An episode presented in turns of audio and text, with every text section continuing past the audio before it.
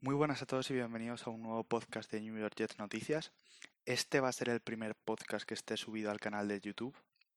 En el canal de YouTube encontraréis el mismo audio que se escucha habitualmente en el podcast y además eh, pondré una serie de imágenes de fondo que mm, vayan un poco acorde con el tema que estamos hablando en cada momento. Este capítulo de hoy es un capítulo más especial, ya que como sabéis hoy ya es el día del draft, por fin ha llegado. Estamos todos esperando ver eh, por dónde se decanta el futuro de nuestra franquicia. Ya subí un podcast diciendo mi opinión sobre qué creía que era mejor, si wide receiver o offensive tackle. Eh, pero hoy vamos a hacer un podcast un poco más especial, más largo, en el que os iré comentando diferentes, em, diferentes opciones que se podemos que puede ser que veamos esta noche. Eh, para ello utilizaré una serie de mocks que he hecho con diferentes propuestas y también comentaremos temas como el posible traspaso de Jamal Adams, eh, como que es de Trent Williams y demás, así que quedaros que va a ser un rato bastante productivo y en el que mm, trataremos temas que van a estar muy, muy interesantes de cara a esta noche. Em, vamos ya con el primero de las situaciones que yo creo que sería la situación predefinida si todo se transcurriese tal como parece que ha ido marcando eh, que iba a pasar los días. Eh, pick número uno, Bengals, eh, seleccionan a Joe Burrow. Parece, ya os digo que este es el de los pocos picks que no cambian en ninguno de los mocks que he hecho, ya que creo que este es un, un pick cantado, que va a ser así sí o sí, es el único del que no tengo ninguna duda, por lo que lo he puesto siempre igual.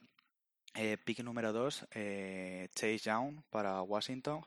No creo que sea una posición en la que tengan excesiva necesidad, pero Chase Young es un talento increíble, eh, va a marcar seguro eh, aquella franquicia a la que vaya, por lo que sumar talento en una posición como la suya siempre es bueno y más cuando es un chico como Chase Young al que ni mucho menos se ven talentos como el suyo en todos los drafts. En el número 3, eh, los Lions, ya digo que posiblemente esta sea la posición que marque el transcurso del draft eh, lo más probable y lo que tengo aquí, lo que ha sonado últimamente es que se vayan con Jeffrey Okuda, el cornerback.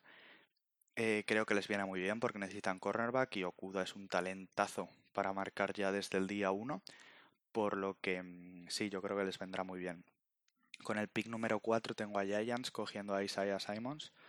Eh, últimamente suena que podrían coger un tackle, pero bueno, yo creo sinceramente que no van a pasar de un talento como Simons, teniendo en cuenta las necesidades que tiene y lo versátil que es este jugador, por lo que les tengo cogiendo a Simons. En el 5, eh, los Dolphins eh, cogen a Tuatago Bailoa. Parece que pueden subir, parece que pueden bajar, parece que pueden coger diferentes cosas, pero yo me quedo con lo que en este primer mock, con lo que estaba sonando desde el principio, que es Tuatago Bailoa. En el 6, Chargers eh, también necesitan un quarterback, por lo que aquí les tengo cogiendo a Justin Herbert aunque también podría ser perfectamente Jordan Love, eh, pero da un poco igual porque no cambia el transcurso del resto del draft eh, hasta nuestro pick, por lo que Justin Herbert, pero podría ser perfectamente Jordan Love. En el 7, lo que ha sonado y lo que este pick parece bastante claro, a no ser que caiga alguien como Simons hasta su posición, eh, Derrick Brown, el mejor defensive tackle de la clase para unos Panthers al que le vendrá muy bien. En el número 8 tendremos a el primero eh, de los offensive tackles, Jedrick Wills. Ya os comentaré luego porque voy a hacer el orden de tackles, eh, pero en este caso el primero en salir es Jedrick Wills eh, para Cardinals. En el 9 tengo el único traspaso en este mock draft más conservador, más a lo que creo que se pueda tener teniendo en cuenta que no haya ninguna sorpresa. Tengo a los Jaguars haciendo trade con los Buccaneers. Ya sabemos que los Buccaneers han obtenido a Tom Brady y con un quarterback de esa edad quieres darle protección. Además se ha movido muy bien, han traído a Gronk recientemente, que me alegro mucho de que vuelva y de que sea lejos de nuestra división. Eh, así que los tengo subiendo aquí al número 9 para adelantarse eh, y coger al segundo tackle de este draft, que es Tristan Wirfs. Con el número 10 parece bastante claro eh, y ha estado sonando mucho estos días que mm, los Browns van a ir con offensive tackle también, por lo que seleccionan a Mekai Beckton. Y ante esta situación llegamos nosotros en el 11 eh, con los ningún wide receiver sin salir, por lo que está disponible tanto CD Lamb como Rooks como mm, Judy. Y tan solo queda Andrew Thomas como el cuarto de los offensive tackles eh, más top. El único que queda es Andrew Thomas. Por lo que tengo a los Jets cogiendo a este Andrew Thomas en el número 11 y reforzando a eh, el, el tackle para que Sam pueda tener algo más de tranquilidad. Este es el draft más conservativo. O sea, este, si me dijeras, em, tienes que jugarte todo lo que tienes a un draft, sería este. Este es el draft más conservador, el que creo que tiene más posibilidades de ser, aunque luego obviamente seguro que hay alguna sorpresa. Pero a priori este es el más conservador y los Jets eh, nos quedaría tan solo un offensive tackle disponible y sería nuestro pick que es Andrew Thomas. Para intercalar un poco temas y que no sea todo el rato hacer draft, vamos a comentar también un tema que es muy sonado en estos últimos días, como es el posible traspaso de Jamal Adams. Eh, alguno de los lugares que más han sonado en tener en cuenta una posible llegada de este jugador es eh, Dallas con los Cowboys. Recientemente eh, su general manager ha dicho que no está interesado en traer a nadie eh, ni ningún jugador veterano para cambiar con su pick. Pero bueno, al final esto es como todo. Los Jets dicen que por supuesto que quieren quedarse ya mal. Los Cowboys dicen que por supuesto que no quieren a ningún jugador veterano por algo tan sencillo como que si dijeran los Cowboys que lo quieren, les costaría mucho más caro. Y si dijera los Jets que no lo quieren, les saldría, o sea, lo tendrían que traspasar por mucho menos. Por lo que sinceramente estas declaraciones ni me tranquilizan ni me dejan de tranquilizar. O sea, simplemente creo que son anecdóticas ya que no reflejan para nada eh, los intereses reales que tengan ni una franquicia ni la otra. Que pueden ser así, pero realmente no te puedes fiar de eso ya que es meramente una estrategia comercial. Entonces vamos a pasar a analizar los pros y las contras que podrían tener este traspaso de Yamal. Eh, ya digo que mm, todo este tema de Yamal salió a la luz a partir de que su agente dijo que no pensaba participar en los entrenamientos voluntarios. Sinceramente a mí esto me da exactamente igual, como el propio nombre dice, son unos entrenamientos voluntarios a los que asiste si quiere. Pero lo que me preocuparía y lo que me preocupa más es que hay un historial de tweets que mm, sin ser nada del otro mundo, todos sabemos también todo lo que ha hecho Yamal por esta franquicia, todo el, representante que es, pero esos tweets no ayudan, la verdad, no ayudan. Y mm, no me preocupa que se salte los entrenamientos voluntarios, me preocupa que no sea más que un indicio de lo que va a suponer que pueda saltarse algo más adelante. Yo creo que no lo hará. Con, pensando en la persona que es Yamal, yo creo que no será así. Pero como digo, que se los salten me da igual los voluntarios. Lo único que me tiene un poco preocupado, sin exceso, es que esto pueda significar algo más, cosa que no creo. Entonces vamos a pasar a analizar primero las contras de un posible traspaso de Yamal. Eh, la primera y más evidente es que pierdes al mejor jugador de tu equipo. Fue drafteado en 2017 con el sexto pick y mm, se ha convertido en el jugador más importante de su equipo eh, a pesar de jugar en una posición no premium. Aunque, como digo, se comenta mucho esto de que, bueno, sí, pero es que al final es un jugador en una posición no premium. Estoy de acuerdo, sí. Pero es que Yamal es mucho más que eso. A Yamal, eh, Greg lo utiliza por todas partes de la defensa. Es, sin más, el, el que más sacks ha conseguido siendo un safety, por lo que Yamal es mucho más que un safety, por lo que no le puedes tratar ni pretender pagarle como un safety más. Eh, Yamal te genera una defensa entera. O sea, si quitas a Yamal de esta defensa, no se queda la defensa que jugó el año pasado. Yamal es clave para esta defensa, por lo que perder a un jugador como él sería mucho más que perder a un simple safety de una posición no premium. Sería perder el alma de la defensa, prácticamente. Por otro lado, eh, también otra, la otra de las contras más evidentes es que es un líder indiscutible. Eh, a Yamal se le respeta en el vestuario, a Yamal se le quiere, a Yamal se le escucha, por lo que estarías perdiendo uno de los líderes de ese vestuario. Es verdad que quedarían otros nombres importantes, como puede ser Darnold, como puede ser Mosley, como puede ser Livion Bell, pero verdaderamente el verdadero líder eh, de, ese, de ese equipo esperas de que Darnold también, ¿no? Pero el verdadero líder del equipo es Jamal Adams y lo estarías perdiendo. También, por otro lado, este traspaso tiene algunas cosas a favor y algunas ventajas que podrías sacar, como, mm, por ejemplo, y la más evidente es la cantidad de picks que conseguirías en retorno. Quiero decir, si se va Yamal, ya os digo que no va a ser regalado, no va a ser gratis. Si Yamal se va, será pagando un dineral. O sea, que el que se lo lleve va a tener que pagar una cantidad de picks y sobrepagarlo, porque es nuestro mejor jugador, simplemente, y porque ha demostrado que es el mejor safety de toda la NFL, por lo que va a querer ser pagado además como el mejor safety. Em, otra, otra de las ventajas que tendría es que sería otra manera de entender la reconstrucción de la plantilla, ¿no? Al final, si tú te quedas allá mal, estarías organizando la defensa, lo, aquello que crees en la, en la defensa, em, en torno a un eje central que es él. Sin embargo, si lo traspasas, eh, estarías creando y reconstruyendo a partir de lo que quiera hacer eh, Joe Douglas. Entonces sería una plantilla más a su medida, por poner un pro. Luego también, otra de las cosas más claras que serían a favor de su traspaso es que Yamal es un solo jugador. Es verdad que ocupa mucho terreno, que es buenísimo, que ha estado ya dos veces en la Pro Bowl, pero es un jugador. Sin embargo, su traspaso podrías convertirlo en tres buenos jugadores. Esto sería una ventaja solo si Joe Douglas consigue dar con los picks adecuados. Porque mm, si Joe Douglas falla con esos picks que, obtengas en recambio, te has quitado a Yamal y imagínate que solo aciertan uno, pues has cambiado a Yamal por un pick del draft. Entonces es muy importante que para que ese se convierta en un pro, ese, ese cambiar un jugador por tres, es que Joe Douglas tendría que acertar con esos picks que haga. Conclusión sobre el tema Yamal. Ya veis que me estoy extendiendo. La conclusión sobre el tema Yamal es que yo me lo quedaría. Principalmente porque prefiero construir sobre talento.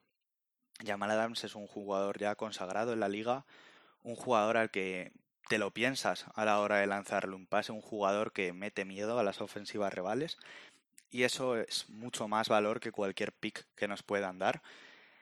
Además, tenemos picks, no es que hayamos, no es que no tengamos dos, tres picks en todo el draft, ¿no? Tenemos buenos picks. ¿Estaría bien tener más? Sí, pero prefiero quedarme allá mal y tener los que tengo, sinceramente. Eh, además hay algo que tenemos que tener en cuenta y es que si me dijeras, vale, cambio a Yamal por un wide receiver top, un offensive tackle top y un pick de segunda ronda. Perfecto, vale. Igual te lo acepto. Pero es que el problema es que los picks al final en un draft son una lotería. Nadie te asegura nada. Sin embargo, Yamal te asegura. Yamal ya es el jugador que es. Yamal no tiene nada que demostrar. Por lo que, en conclusión, ya digo que yo me lo quedaría, pero que nadie diga que no se deben escuchar ofertas ni nada, porque imagínate que alguien se vuelve loco y te da tres primeras rondas. Pues, ¿cómo vas a rechazar eso? ¿Sabes? Entonces, eso, yo me lo quedaba, pero tampoco seamos ingenuos y digamos que no tenemos que escuchar las ofertas porque ni mucho menos estamos en la situación de no escuchar ofertas por cualquier jugador que no sea Sam Darnold. Pasamos ya al siguiente mock. En este mock draft de aquí, lo que cambia es que tenemos un trade. Eh, lo primero, Joe Burrow en el 1, ya no hace falta decir nada más. En el 2 tenemos, seguimos teniendo a Washington eligiendo a Chase Young. Pero en el 3 tenemos una situación eh, menos comentada, pero que, bueno, la he querido traer también, que es que los Jaguars suben eh, y cogen a Isaiah Simons en el número 3. Por lo que, ¿qué consecuencia tendría que saliera Simons en el 3 y no Okuda? Bien, que en el 4 los New York Giants no les interesa Okuda. Los New York Giants estaban interesados en Isaiah Simons. Si él se va, el pick de Giants va a ser un offensive tackle, por lo que en el 4 los New York Giants seleccionan a Jedrick Wills. Si esto ocurre en el día del draft, puede ser desastroso para nosotros, porque que los Giants elijan offensive tackle implicará seguramente que no nos llegue ningún offensive tackle a nosotros, por lo que vamos a ver cómo transcurre este mock. Los Giants eh, eh, eligen a Wills, como digo. En el 5, Miami, Tua. En el 6, eh, Chargers, eh, Herbert. En el 7, claro, en el 7 sigue estando Okuda, por lo que los Panthers eh, eligen a Jeffrey Okuda en el 7. En el 8, los Cardinals eligen otro tackle, Tristan Wirfs. En el 9, yo tengo claro que ya sea al 9 o al 10, eh, vamos a tener a los Buccaneers aquí, por lo que los Buccaneers vuelven a subir y mm, hacen trade con esos Lions que habían obtenido su puesto de los Jaguars, por lo que los Lions hacen doble trade y se van más para abajo cogiendo los Buccaneers en el 9 a Mecky Beckton y en el 10 eh, los Cleveland Browns seleccionan al último de los offensive tackle de los cuatro tops, Andrew Thomas. ¿Con qué situación nos encontramos aquí? Pues que el hecho de que los Giants hayan elegido a un offensive tackle nos deja a nosotros sin ninguno de los cuatro offensive tackle top. Eh, ¿Cuál es la solución aquí más aparente? Bueno, pues hay dos. Eh, o coger al wide receiver que más te guste o hacer tradeback. Eh, aquí en este mock que he hecho he cogido a CD Lamp. Eh, aunque ya os digo, o sea, he cogido a CD Lamp porque me parece que es el mejor receptor. Pero creo que a los Jets les vendría mejor Jerry Judy. Pero bueno, aún así, los Jets cogen a CD Lamp, ya que en esta situación con el. con cogiendo a Simons en el 3, los Giants no tienen otra opción que coger offensive tackle, por lo que a nosotros no nos llega. Pasamos ahora a comentar los que para mí son los mejores wide receivers eh, por orden, los mejores wide receivers. En el número uno tengo puesto a Jerry Judy. Ya digo que no son los mejores en cuanto a calidad, sino a los que mejor creo que se ajustarían a nuestro sistema de juego. En el número 4 tengo a Jerry Judy. La capacidad que tiene este hombre de crear separación gracias a su forma de correr rutas excepcional le vendrá genial. Le vendrá absolutamente genial a Darnold, por lo que lo tengo como el pick eh, número uno en cuanto a wide receiver. En el 2, eh, obviamente, City Lamp. Mm, ya en alguna vez he dicho que tenía primero a Lamp, luego a Judy. Bueno, a última hora cambio, eh, ya que creo que la producción, la clase con la que corre rutas Judy le viene mejor a los Jets que mm, la clase que tiene Lamp en cuanto a mm, yardas after the catch. Por lo que Judy, eh, Lamp, eh, otro jugador excepcional, eh, se coloca en segundo lugar, en mi opinión. En el tercero tenemos a Henry Rux. ya sabéis, el wide receiver más rápido de la clase. Una auténtica barbaridad. Es verdad que tenía al lado a Judy, que puede ser que le haya quitado un poco de protagonismo, pero el tío es una bala, por lo que merece este tercer puesto. En el número 4, quizá os sorprenda, pero la verdad es que me encanta este, este jugador y creo que le vendría genial a los Jets un chico como mm, Rigor. Siempre que lo veo me gusta mucho, creo que se ha visto perjudicado porque no tenía un quarterback como lo tenían los tres anteriores, pero aún así es impresionante la facilidad con la que crea separación, las manos tan seguras que tiene, por lo que creo que le vendría genial alguien como él a Darnold. En el 5 tenemos a T. Higgins, criticado eh, en ocasiones por falta de, conseguir separación y de conseguir velocidad. Pero vamos, si tú ves su tape, ves cómo es capaz eh, de, a pesar de esa falta de velocidad, conseguir esos metros que le permiten hacer los cuts sin ningún problema. Eh, es un especialista en recibir balones 50-50 por lo que le vendría genial también a Sam Darnold, el quinto en mi lista. Y por último, os voy a poner al que en mi opinión es el sexto, es eh, Denzel Mims. Cada día que pasa este chico sube más en el draft, eh, tiene algunas cosas que me gustan mucho, otras que me gustan un poco menos, pero creo que se merece estar aquí colocado en el sexto lugar. Como puntualización, quiero recalcar que esto es para los Jets, me refiero. Por ejemplo, en cuanto a calidad, yo creo que mm, gente como Justin Jefferson eh, puede estar por encima de este T. Higgins y de este Mims, aunque no de rigor, es que a mí rigor me gusta mucho, pero sí de Higgins y de Mims. El problema es que ha jugado prácticamente todo en el slot y nosotros en el slot ya tenemos a Crowder. Sé que seguramente se podría eh, adaptar a jugar en el exterior, pero ¿para qué vas a coger a alguien que se pueda adaptar a jugar en el exterior si tienes a, jugadores de mucha calidad que ya juegan de normal en el exterior. Es por eso que se cae de este top 6 de wide receiver para los Jets. Vamos ahora con otro caso que he querido plantear, que es que los Chargers eh, suban. En el primero Burrow, en el segundo suben los Lions, eh, hacen trade con, con los Redskins y cogen a Chase Young. Este es la locura, ¿vale? Ya aviso que este mock, este de aquí, es la situación de locura. En el 1 Burrow con, con los Bengals. En el 2 Chase Young, que hacen trade eh, los Redskins con los Lions y los Lions cogen a Chase Young en el 2. En el 3 suben los Chargers y cogen a Tua Tagovailoa. En el 4 eh, los Giants tienen disponible a sus Simons por lo que van con él. En el 5 puesto que se les han adelantado y no tienen a Tua Tagovailoa, los Miami Dolphins cogen a Jedrick Wills, una hipótesis que cada vez suena más que suban los Dolphins y que cojan a un offensive tackle. En esta situación no tienen ni que subir, eh, por lo que, porque se les han adelantado con Tua, por lo que mm, en el 5 Miami Dolphins, Jedrick Wills. En el 6 están los Washington Redskins y pues les cae Jeffrey Okuda, que la verdad es que no está mal porque se han llevado una cantidad de picks tremendos a cambio de bajar de ese 2 y les y han obtenido un jugador de la calidad de Jeffrey Okuda, por lo que me parecen en este mock uno de los ganadores. En el 7 tendríamos a los Panthers que cogen a Derrick Brown. En el 8 Tristan Wirfs. En el 9 Andrew Thomas. En el 10 Mackie Beckton.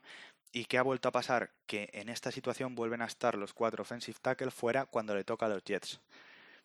En esta ocasión, por cambiar, eh, yo en esta situación ya digo que volvería a coger al mejor, que ya digo que para mí es Judy.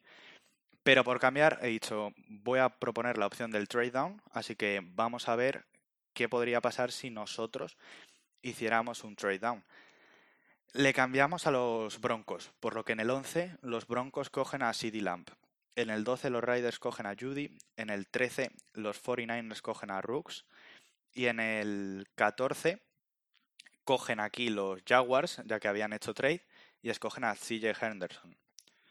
En el 15 vuelven a escoger los Jaguars, eh, ya que volvemos a hacerles trade nosotros, y eligen a Justin Herbert, por lo que no les sale nada mal el mock a los Jaguars, para mí el ganador de este mock, ya que se obtiene, obtienen a CJ Henderson, a Justin Herbert y además rondas. Nada mal, nada mal el, este mock para los Jaguars.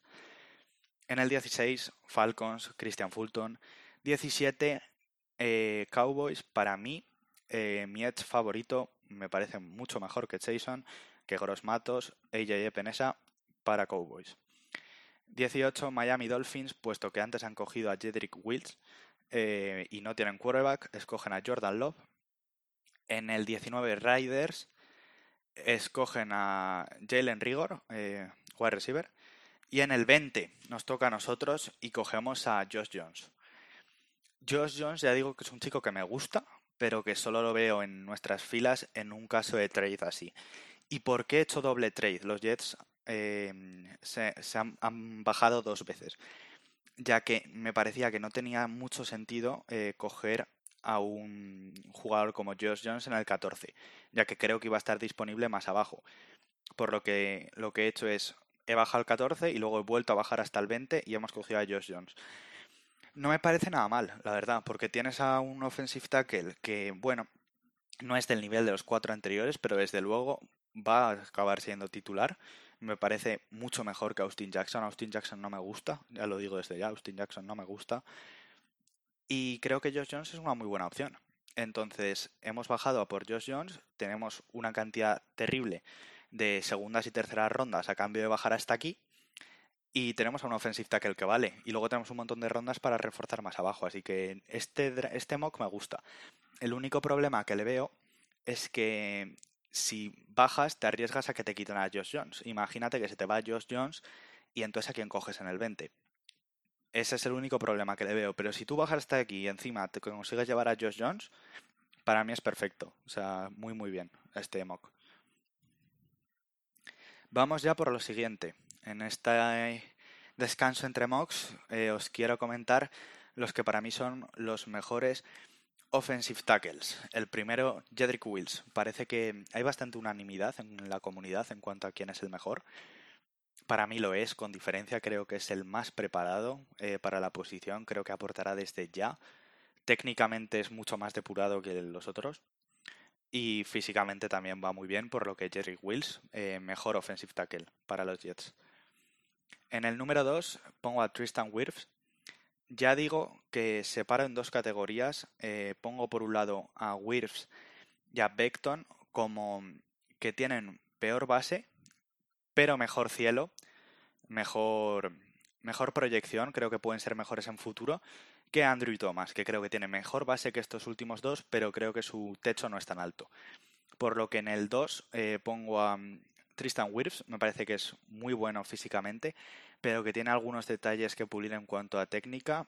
Eh, pero bueno, creo que los puede eh, llevar sin problemas siempre que tenga un entrenador que le que sepa cómo hacerle progresar, ya que es un jugador que aún necesita progresar, como digo. Eh, pero es para mí, ya digo, el segundo mejor de la promoción. Y el tercero es Andrew Thomas. Ya digo, es un valor más seguro, seguramente junto con Wills, sea el valor más seguro en cuanto a offensive tackle. El único problema y por el que cae el tercero es que creo que su techo no es tan alto, como digo. Pero es un valor muy muy seguro para aquellos equipos que ya tengan el equipo hecho y lo que necesiten sea alguien que les aporte ahí ya. Entonces Andrew Thomas es un valor mejor que Wirfs, ya digo. Pero para aquellos que quieran algo más a futuro y que tenga más proyección, Wirfs es su elección por encima de Andrew Thomas. En el cuarto, obviamente, Mekai Beckton, la bestia, es un tío gigante que, como digo, creo que es el que más techo tiene de la promoción, pero también el que más necesita mejorar, por lo que cae a cuarta posición. Y por último, el quinto, Josh Jones, ya digo, me parece que está un escalón por debajo de estos cuatro pero aún así en situación de mitad eh, de segunda ronda para abajo me parece un muy muy buen pick, la verdad. Vamos al último eh, de las situaciones que se pueden plantear aquí y es una que ha sonado mucho últimamente. Eh, que es que los Browns consigan a Trent Williams antes de que empiece el draft. ¿Qué pasaría entonces? Vamos a repasar.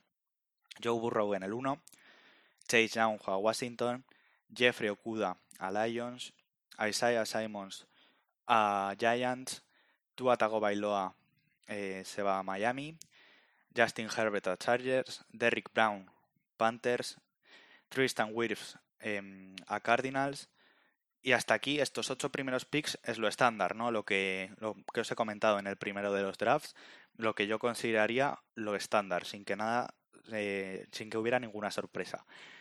Sin embargo, eh, aquí, vienen, aquí viene la primera, que es que mm, con el pick número 9, los, los Jaguars seleccionan a CJ Henderson, eh, cornerback de Florida, ya que ellos necesitan un cornerback y pues bueno, eh, es el segundo mejor cornerback, creo que está preparado para ser jugador desde ya de la NFL, por lo que vienen aquí y cogen a eh, CJ Henderson. Sin embargo, en el 10, puesto que los Cleveland Browns ya no tienen necesidad de offensive tackle, ya que lo han conseguido por medio eh, del trade em, por Trent Williams, eh, le cambian su posición a los Buccaneers y cogen a Jedrick Wills. Jedrick Wills en el 10 para Buccaneers. Esto nos deja con nos deja con dos offensive con dos offensive tackle disponibles aún, por lo que en el 11 los Jets cogen a Mekai Beckton. Esto es una situación muy buena eh, para los Browns, la verdad, ya que obtendrían, reforzarían perfectamente la parcela del offensive tackle con un jugador como Trent Williams ya experimentado y además bajarían al 14 a cambio de ese pick de Buccaneers. En el 12 los Riders escogerían un wide receiver casi seguro, en el 13 lo mismo y en el 14 los Browns tendrían el tercero de los, de los wide receivers disponible, por lo que reforzarían tanto wide receiver como offensive tackle. Creo que es una situación muy muy buena para ellos y que tampoco está mal para nosotros ya que nos llevamos a uno de los top offensive tackle. Este ya digo es el último de los mocks que os voy a plantear. Espero que hayáis entendido las situaciones. Ya digo que si os resulta un poco lioso por el podcast, tenéis el vídeo en YouTube y en el vídeo en YouTube tenéis la lista con los diferentes picks en una imagen, por lo que puede resultar más fácil. Por último, eh, quiero comentar un tema que ha salido recientemente es un posible interés de los Jets por Henry Rux eh, por encima de City Lamp y Jerry Judy, que estamos muy interesados en él. lo voy a comentar rápido, creo que no es más que mero humo, mero pantalla de distracción, eh, por lo que no creo que tengamos que tenerlo muy en cuenta. Pero bueno, ahí lo dejo como anécdota. Y la última de las cosas que, ya lo último y con esto cierro el programa de hoy, lo último que quería deciros es el orden de necesidades para mí en estos New York Jets. El primero, offensive tackle. Creo que ayudar a Sam en protección es más importante que darle armas de recepción, ya que si no tiene tiempo, no tiene pase. Pero bueno, como digo, eh, ya tenéis un podcast entero sobre este, estos dos primeros lugares de necesidad. Primero, offensive tackle. Segundo, wide receiver. Hay que darle armas. Tercero, cornerback. Y cuarto, edge. Creo, creo que estamos más necesitados en cuanto a posición en el edge que en el cornerback. ¿Pero por qué pongo primero el cornerback? Porque la temporada pasada también estábamos necesitados de edge y sin embargo consiguió, consiguió Greg, eh, Williams solventarlo perfectamente con lo que tenía, por lo que creo que sufrimos más en el cornerback que en el edge. Y creo que la temporada pasada eh, ocurriría, la temporada siguiente ocurriría lo mismo, por lo que me parece mejor refuerzo eh, un cornerback antes que un edge, aunque a priori creo que la necesidad es al revés. Esto ha sido todo. Eh, nada más deciros que traeré todos los podcasts que pueda sobre el draft, analizando la situación que espero que disfrutéis de este día, que son los días que marcan la franquicia, los que marcan nuestro devenir. Y que, como siempre, estamos por Twitter, lo estaremos comentando, participar y espero que paséis un gran día. Como siempre,